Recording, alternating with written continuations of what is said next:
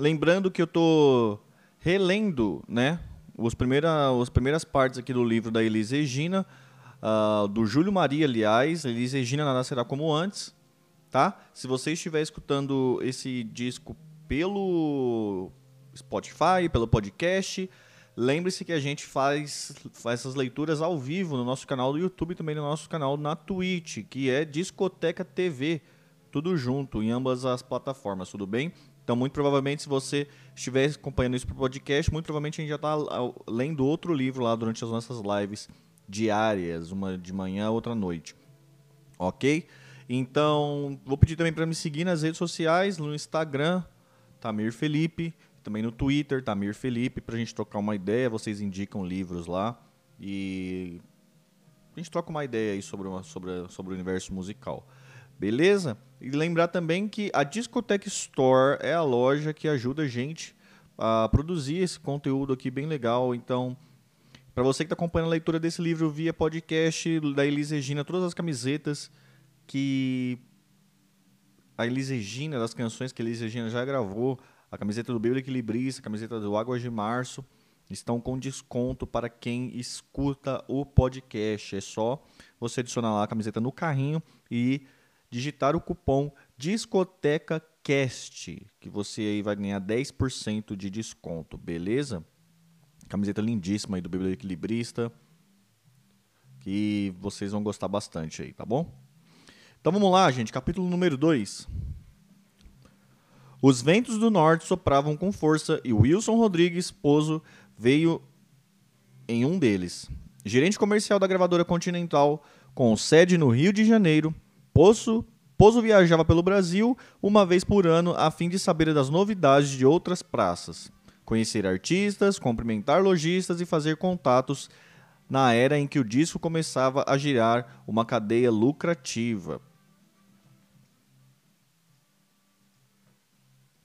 Em uma das lojas do centro de Porto Alegre, cruzou com o um amigo Glênio Reis, radialista da Rádio Gaúcha, homem de confiança e faro treinado em seu programa de auditório Rádio Sequência, por onde Elis já havia cantado vestida com o uniforme do colégio. Glênio alertou que a cidade havia sido tomada por um tornado. Tu vais ficar abismado com a guria. A frase era forte, mas nada que o executivo já não ouvisse sobre as outras revelações em suas andanças pelo país. Difícil era prová-la. Glênio fez um teste. Entrou com pouso na Discolândia, no centro de Porto Alegre, e perguntou ao dono: Se Elis Regina lançasse um disco, você compraria para vender na sua loja? Elis Regina? Mas é claro que sim. Agora havia um bom argumento. A cantora faria uma apresentação no auditório da Rádio Gaúcha naquela noite. Uma única chance para Glênio mostrar ao colega um novo fenômeno do Sul. Ao chegarem ao endereço, Pegaram Elisa em ação, cantando de olhos fechados para uma pequena plateia que parecia em transe. Os recursos guardados como coelhos naquela voz saltavam um a um, conforme as partes da canção exigiam, levando as emoções ao extremo e criando um impacto ainda maior por saírem de um ser tão frágil. Seus truques pareciam inesgotáveis. Pozo, homem experiente que já havia trabalhado no lançamento da cantora Maísa no Rio de Janeiro, de audição apurada para colher artistas reais nas plantações de aventureiros, entendeu que Glênio Reis não havia brincado. Naquela noite, foi dormir com Elisa Regina na cabeça. Ainda que não fosse o diretor artístico da Continental, sem poderes para fechar negócio por conta própria, Pozo resolveu assumir os riscos, os riscos da atitude que tomaria em nome da companhia. Até que o sistema de telefonia completasse uma ligação ao Rio e ele conseguisse pedir a bênção do chefão. Nazarento de Brito, Nazareno de Brito, para dar os próximos passos. Tempo demais passaria, e ali não havia erro. Era pegar o pássaro e vê-lo voar. O caça-talento foi foi a Maurício, sobrinho, dois dias depois e encontrou um homem cortês, simpático, sem resistências em fazer negócio com sua contratada. Afinal, Elis continuaria funcionário da Rede Gaúcha, da Rádio Gaúcha, e caso viesse a fazer sucesso com, com, com discos, sua audiência seria elevada.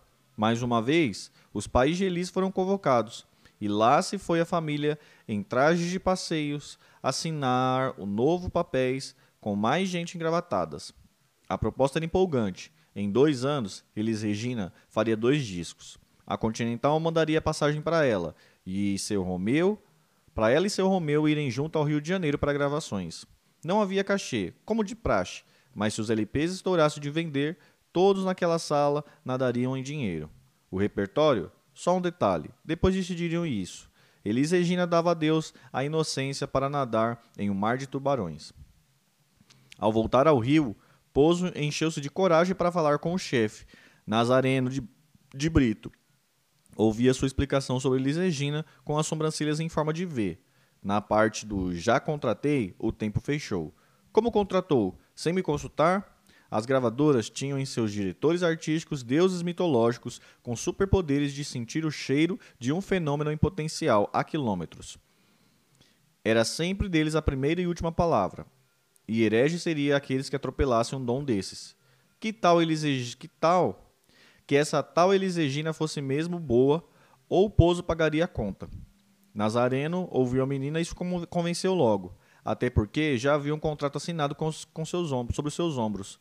Mas resolveu dar o seu toque de Midas. Elis precisava de um bom produtor e não cantaria nada daquele sambas canção de dor de cotovelo que trazia do sul, o país estava mudando e uma juventude que fazia seus pais comprarem discos acabaram de ser descoberta. Elis era artista da Continental. Era artista que a Continental mandaria para o front com a missão de derrubar ninguém menos do que Celi Campelo. Ninguém falava ainda da Jovem Guarda por aqueles inícios dos anos 60, mas muita gente já falava de Celi Campelo. Celi, uma morena pequena e cativante criada em Taubaté, no interior de São Paulo, havia se tornado um gigante a bordo do Estúpido Cupido, a versão do rock americano Stupid Cupid, de 1958, lançada pela gravadora Odeon, um projeto de sucesso logrado de uma história de capítulos que lembravam a trajetória da própria Elis Regina. Aos seis anos, Celie participaria de um programa também chamado Clube do Guri, mas na rádio difusora de Taubaté. Aos 12 anos, ganhou seu próprio programa na Rádio Cacique, e, aos 15, lançou seu primeiro disco, dividindo com o irmão Tony Campelo. Estúpido Cupido a fazia uma artista, enfim, que falava com os jovens, não com os seus pais. Se os corações estavam cansados de chorar, pé no traseiro do Cupido. E dizer aquilo dançando o que lá fora chamava de rock and roll era uma revolução em si. A festa do amor, ainda que trouxesse angústia e dor, poderia ser bem mais divertida do que cantavam as tradicionais vozes da rádio. Quando ele chegou, Celi já havia vendido mais de 100 mil discos. O melhor homem para colocar aquela bucha no canhão, concluiu Nazareno de Brito, era Carlos Imperial. Carlos, o disque jockey da juventude. Já havia produzido um álbum de Roberto Carlos, Louco por Você, e estava envolvido com a frente de cabeludos que começavam a se formar no país, com guitarras 5 graus mais quentes que as da música de Celi imperial exigia respeito não só pelas dimensões físicas, alto, gordo e desbocado. Era bom prestar atenção no que ele dizia. Os nomes que pronunciava, mais cedo ou mais tarde, soariam pelos ares a serem contratados por uma ou outra gravadora. Sob o comando de Nazareno, Imperial repaginou Elis em som e imagem. Saíam a franja presa e os vestidos cheios de babados que a mãe costuravam para entrar sainhas, batons e coques com toda a ousadia que o tempo permitia. Ainda na época em que as orquestras faziam as bases mais seguras para os artistas, mesmo para uma jovem banda de rock era um risco. O arranjador Severino Filho foi chamado para conduzir um grupo orquestral e as canções começaram a ser reunidas. Seria uma transição sem choques. Eli sairia do universo de Angela Maria para o mundo de Celi Campelo com um pé no sambinha e outro no twist. A guria tinha que virar broto por força da natureza ou na marra. O texto de Carlos Imperial fez para a contra, contracapa do LP, batizado de Viva Brotolândia, em 1961, deixava claro. Aos 15 anos, Elis era um broto cantando música de broto para você, broto, ouvir e dançar. Elis Regina é um broto, não só de idade, como de espírito também. Era broto demais.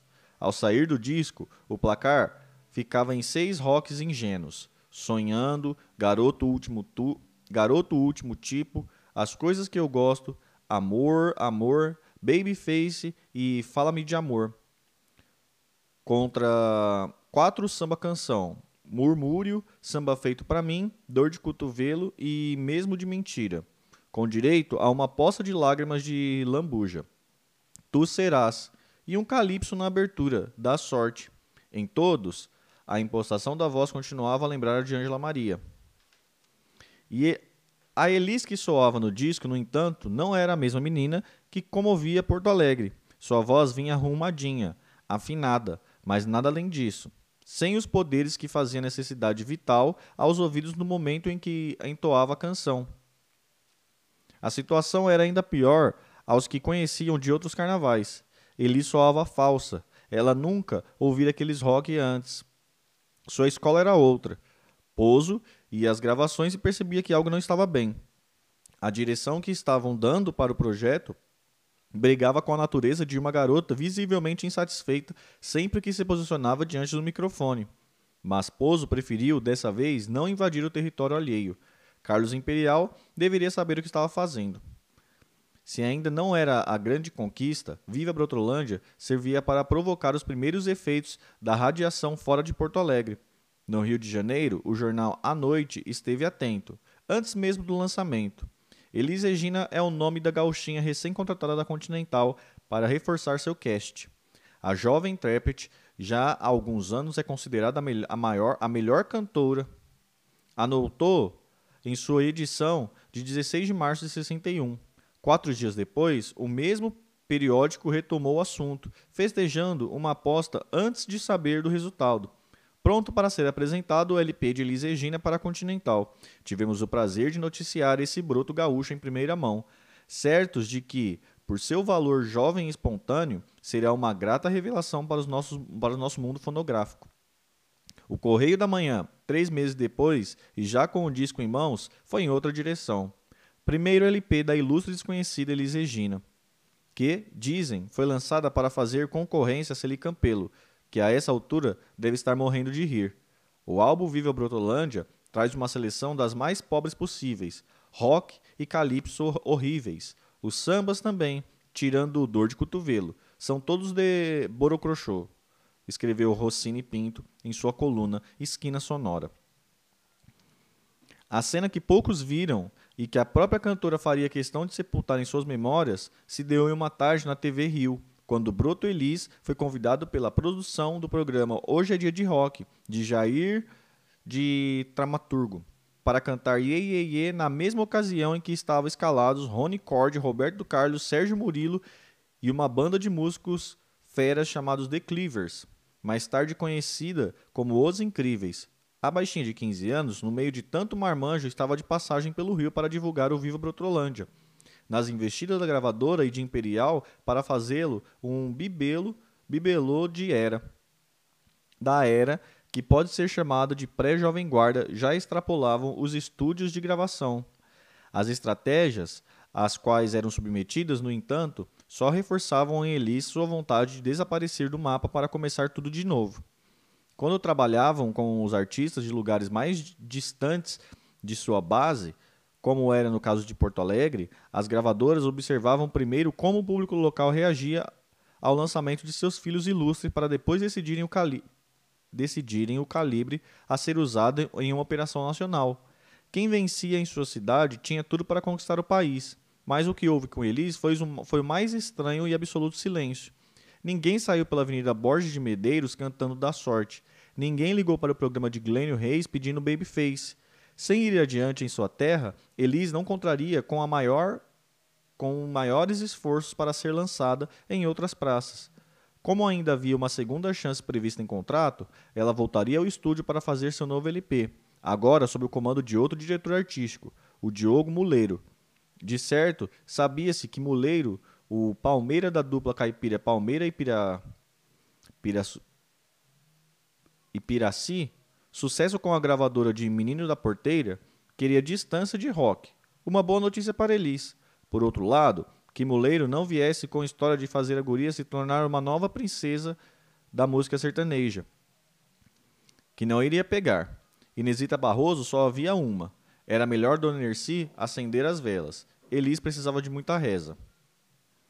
Diogo Muleiro tinha talento e sensibilidade, mas ainda não sabia bem o que fazer com aquele material bruto trazido do sul. Além de Severino Araújo, chamou os craques Guerras, Guerra Peixe e o Renato Oliveira para reforçar os arranjos e mudou de foco. Elis Regina, em suas mãos, deixaria aquele negócio de rock e se tornaria uma cantora popular. Seu nome agora seria grafado, logo na capa, como Elis Regina. O broto voltava a ser a jovem gauchinha na capa do disco e o bolero era promovido ao primeiro escalão. Esse Elis Regina, gente, só um adendo aqui, esse Elis Regina é com dois L's, tá? Que ele colocou na, na capa. Poema de Amor, o nome do disco, saiu em 62 trazendo uma cantora ainda mais distante de suas origens na Rádio Gaúcha do que a menina que apareceu na Brotolândia do Imperial. O auge do estranhamento era o Tchá Tchá Tchá, As Secretárias, uma versão para Las Secretárias, de Pepe Luiz. Elis gravara aquilo com um nó na garganta e seu público cativo a ouvia com dores no peito, onde estava a jovem refinada e envolvente dos palcos da gaúcha. De novo, o disco saiu e nada aconteceu. Elis sentia diminuir a crença popular de que ela seria a maior cantora do país.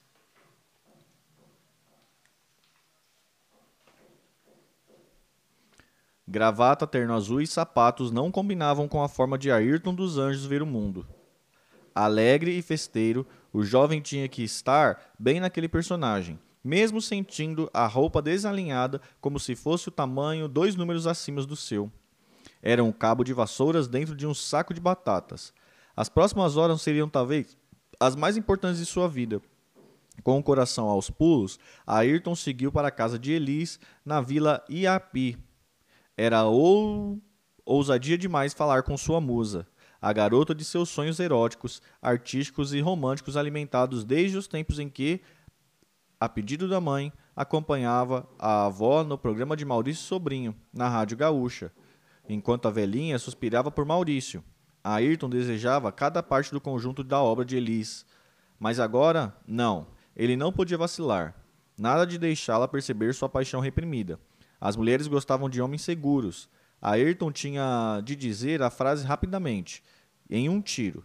Assim, tocou a campainha e Elisa atendeu. Olá, Elis, eu sou o Ayrton dos Anjos. E logo mais, e logo mais, assim que ganhou confiança, revelou o que levava ali. Quer gravar um disco? Ayrton não era nenhum Wilson Rodrigues, Rodrigues Pozo na arte de cativar estranhos à primeira vista, mas tinha boas intenções e alguma forma de vi viabilizá-las divulgador da gravadora Recificiente Mocambo, em Porto Alegre, não precisou de muito para convencer Elisa a fazer um novo disco com a empresa que ele representava. Erci e Romeu o receberam com educação e diplomacia, mas sem o mesmo entusiasmo de quando ainda achava que aqueles engravatados mudariam suas vidas. Andavam vacinados contra o deslumbramento de uma carreira que poderia não ser tão promissora assim, mas não fecharam as portas. Ayrton saiu da casa de Elis com o que importava naquele momento: um sim. O problema agora era sensibilizar os donos da gravadora a lançá-la. Ao sentir que não teria respaldo, aceitou um convite em boa hora que lhe fizeram da companhia CBS e começou a vender a ideia aos novos patrões. Representantes do Rio de Janeiro vieram a Porto Alegre conhecer a cantora e seus pais, em uma cena que já parecia familiar na residência dos Carvalhos Costas. Elises gravaria dois discos naquele ano de 63. Se vendesse como água, todos naquela sala ganhariam dinheiro. O repertório, um mero detalhe. Decidiriam depois. A nova Elis seria agora algo mais próximo de uma carioca de Copacabana. O samba-canção orquestrado perdia forças nas síncopas mais cruas da gafieira, do samba jazz e até mesmo da bossa nova, muito em função dos arranjos do trombonista Astor Silva. A proposta era Ensolarar Elis Regina. O pandeiro entrava nas introduções de Dengosa e 1, 2, 3 balançou. Alguma das armas dos LP, chamado apenas Elis Regina com dois L, para tentar firmar em definitivo o nome da, garoa, da garota, a guria que já havia sido broto e pop virava agora a nova voz do samba sem nunca ter segurado um tamborim. Mas não só isso. O lado B do mesmo disco abria com a espanhola A Virgem de Macarena, uma versão para La Virgem de Macarena, proposta por Aston depois de uma viagem que fizera a Buenos Aires. Acabou saindo Tiro para todo quanto é lado, e de novo nenhum deles atingira o coração de Elis. A cantora se incomodava cada vez mais ao sentir que a única coisa que mudava de disco para disco era a cor do selo que ia no meio deles. No mais, todos aqueles homens de negócio pareciam iguais. Mesmo se aproximando do repertório que falava um idioma que ela começava a entender melhor, como a do violonista Baden Powell, Elise não se sentia, não sentia ainda estar cantando aquilo que desejava. Ao ser desmamada e tirada do berço antes da hora, podia até ser um fenômeno de voz, mas não tinha maturidade artística nem emocional para comunicar aos outros aquilo que, de fato, queria cantar. Assim, virava marionetes nas mãos dos executivos de gravadoras. Além do álbum Elise Regina, a CBS também lançou O Bem do Amor, com a mesma orientação comercial, e de novo, ninguém deu a mínima bola. Apesar de já conhecer o Rio de Janeiro em suas viagens com Romeu para gravações, Eli seguia sua vida na modesta casa no IAP, IAP, ao lado do pai, da mãe, do irmão e de uma, e uma sobrinha de Erci chamada Rosângela, apelidada de Gringa pela família, que passou a viver com os Carvalho Costa mais por necessidade do que por opção. Seu Romeu tinha oscilações entre empregos fixos, temporários e inexistentes e uma frequência certa no bar da esquina. Vi no salário, via nos salários das via nos salários da filha, fossem na Rádio Gaúcha ou como time da vendedora de discos, uma chance de estabilidade financeira. Fumava até debaixo do chuveiro e bebia cada vez mais. Mas não era de destratar a família. Pecava menos por ação e mais por omissão. Dona Erci percebia que algo no santo e do pai da filha não batia. Mãe, a senhora é tão bonita, deixa esse homem e vai viver sua filha, dizia Elis. Erci não entendia a origem do mal-estar e tentava convencer a filha de que o marido era um, bom, era um paizão. Ainda um apaixonado à distância, vítima de olhares que julgavam provocativos, daqueles que dizem te quero, três segundos antes de emendar um vê se te enxergas, Ayrton dos Anjos tentava separar as coisas. Como agitador cultural, fazia uma espécie de intercâmbio com as cidades vizinhas, levando a ela novos artistas gaúchos e recebendo em Porto Alegre suas apostas, em sua viagem a Florianópolis, Santa Catarina, levou sua descoberta para um show coletivo do Teatro Álvaro de Carvalho. Álvaro de, Álvaro de Carvalho. Ayrton, com o cantor Luiz Henrique, que os outros novatos foram a ônibus alugado. Ayrton, com o cantor Luiz Henrique e outros novatos foram de ônibus alugado. Elis, já uma estrela em ascensão, seguiu em um pequeno avião do avião Douglas, quem sabe dali não sairia outro coelho. Ao saber que o todo-poderoso Arnaldo Pitangalli Pitigliani estava na área, em férias, tomando sol na praia, tratou de ir buscá-lo imediatamente. Pitigliani era diretor artístico de uma poderosa gravadora, a Philips, que comprara em 1958 a Companhia Brasileira de Disco, a CBD, e que mais tarde passaria a usar o nome de Poliglan no Brasil de onde saíram os maiores nomes da música brasileira naqueles meados de 1960. Um aval seu, por verbal que fosse, seria a injeção de ânimo que Elis precisava. Ayrton se aproximou do colega cheio de entusiasmo. Você tem que conhecer a garota. O show é hoje. É hoje à noite. Dizia ao executivo. O que Pitigliani menos queria era trabalhar naqueles dias, mas Ayrton era seu amigo e sabia vencer pelo cansaço.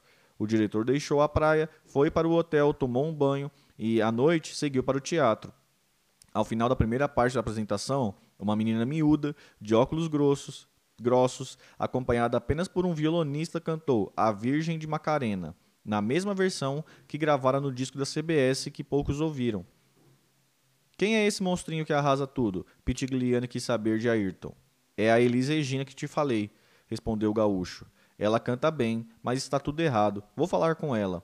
Encorajou-se o diretor. Ayrton o levou. Elis, esse aqui é o chefão lá da Philips do Rio. Ele gostou muito de você. Ah, é? respondeu ela. Pitigliani, percebendo a muralha, decidiu travar um papo mais descontraído. De onde você é, Elis?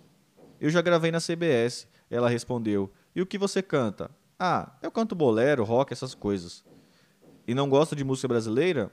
Eu gosto, adoro, mas não querem que eu grave isso. Dizem que não vende disco. É mesmo? Quer ir para Philips gravar comigo? Quero, mas tem que ser música brasileira. Estavam ali, já nos acertos, quando perceberam que era hora de voltar ao show. Antes de Elis retornar ao palco, Ayrton se aproximou. E agora, Elis, o que você vai cantar? Um rock. Peraí, não pode ser uma música brasileira? perguntou o produtor. Eu posso cantar Chão de Estrelas, disse ela. Então canta essa pra gente, pediu Ayrton. Canto. Mas você quer com lágrimas ou sem lágrimas? Ou a baixinha era falastrona ou um gênio. Eles começou a cantar Chão de Estrelas como se aqueles versos de Orestes Barbosa, ao menos os primeiros, fossem todos seus. Minha vida era um palco iluminado, eu vivia vestindo de dourado, palhaços das perdidas ilusões. Convivência para requisitar todas aquelas frustrações para si. Interpretava como uma verdadeira que nenhum diretor de gravadora percebera antes. Ao final, as lágrimas estavam entregues, conforme a encomenda, e Pitigliani, a, a, a Pitigliani, a Ayrton, a plateia e a própria cantora. Elis, esse aqui é meu cartão. Agora é dezembro, estou de férias. Aparece por lá em fevereiro, disse Pitigliani. Assim que a reencontrou no camarim. Mas eu tenho um contrato com a CBS, avisou. A gente dá um jeito nesse contrato. A gente compra esse contrato. Faz o que for preciso. Não esquenta. Apareça em fevereiro. O Rio Grande do Sul estava prestes a perder a Carmen Miranda de Ari Rego, o diamante de Maurício Sobrinho, a paixão de Ayrton dos Anjos e a confidente de Regiane Wilk. E algo dizia a todos que seria para sempre. Além do convite de Pitigliani, outros sinais indicavam que, dessa vez, o Rio de Janeiro seria o destino. Ao saber que Elis fazia as malas, o radialista Glênio Reis pensou em uma despedida. Avisou Erci que apareceria naquela noite com os dez cantores gaúchos, que a senhora não se assustasse. Erci fez os lanches e comprou refrigerante na surdina. Assim que escureceu na vila IIP, os músicos se esconderam atrás da grande figueira. Esperaram a luz do quarto se apagar e, e, se posicionaram ao lado da janela para tocarem uma, duas, várias das músicas que Elisa ele havia gravado. Mas a janela não se abria. Lá pela quarta canção, Elis surgiu com um choro incontrolável. Glênio não conseguia nem começar o discurso que havia escrito e ensaiado. Aos soluços, chegou ao fim. Tu, vai, tu vais embora, mas tenha certeza que nós vamos ficar aqui acompanhando tua carreira. E tu vai mostrar a cantora que tu és para São Paulo, para o Rio de Janeiro e para o Brasil. Na manhã seguinte, Elisa embarcava para o Rio com o pai Romeu e as passagens só de ida. É isso aí, galera. Terminamos aqui agora a releitura do capítulo 2. Todos os outros capítulos eu já li em outro momento, então muito provavelmente vocês vão sentir o áudio diferente é, daqui para frente. É, mas é isso, eu espero que vocês consigam acompanhar toda a leitura. Lembrando sempre que estamos em live também aí no YouTube, na Twitch, lendo outro livro. É, o que a gente está lendo agora mesmo, está quase terminando, é o Led Zeppelin, a biografia do Led Zeppelin, quando os gigantes caminhavam sobre a Terra. E segue a gente lá, beleza? Bom dia para todo mundo, tamo junto.